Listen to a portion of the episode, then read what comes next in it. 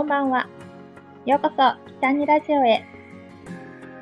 ー、この番組は、えー、イベント MC モデルとして活動する北にゆりがお届けする、もう何でもない日常を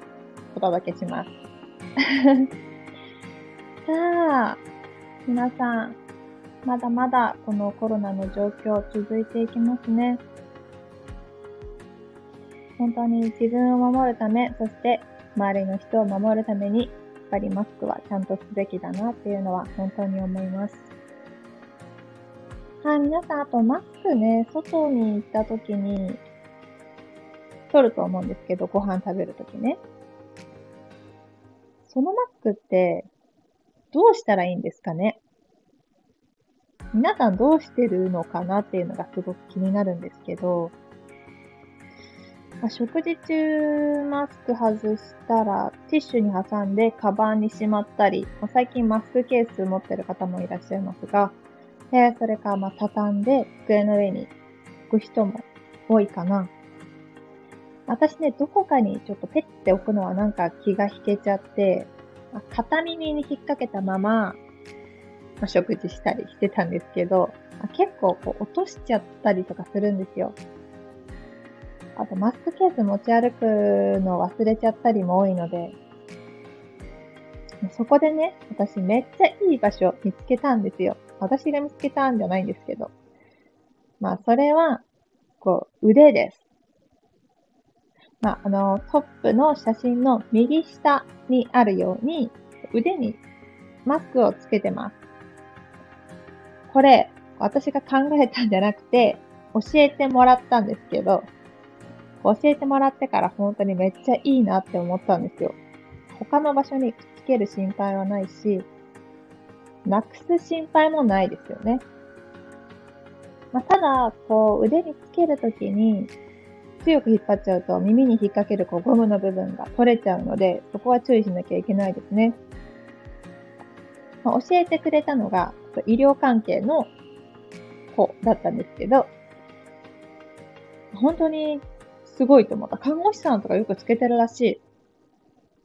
なんかあんまり気をつけて見てなかったけど、めっちゃいいじゃんと思って、それからこう、マスク外して食事したりするときは、腕につけるようにしています。皆さんもぜひ、真似してみてください。はい、もう最近は本当に寒くなりましたし、こう雪が降る地域では本当積雪すごくて、まあ、大変な場所も多いと思うので、皆さん本当に気をつけていただきたいですね。雪寒くてっていうのもあるんですけど、こう、大変なの、雪かきとか雪下ろしですよね。私も雪国育ちなので、大変さはわかるんですけど、家の前にね、雪が積もっちゃうんですよ。こう朝ね、雪かかないと車出せないし、外出れないしで。子供の時もっとお手伝いすればよかったな。大変なお仕事だったなっていうのはちょっと後悔しています。いつもね、お母さんとかばあちゃんとかが朝早く起きて雪かきをしてくれていたおかげで、スッと学校に行けたわけですよ。屋根の雪下ろしもね、ほんと危ないので、皆さん、まあ、本当気をつけていただきたいですし、まあ、一人でやらないようにしてほしいなって思います。もう、滑り落ちちゃって、発見が遅くなったりするとね、大変なことになっちゃうので。ねあれは危ないですよ。そんなになんか、たまになんかおじいちゃんとか一人でやってるの見るとすっごい心配になりますもん。まあ、一人暮らしのお家とかの人は近所のね、人がちょっと見ててあげてほしいし、うん、手伝ってあげてほしいって思います。まあ今、私が住んでいる東京は、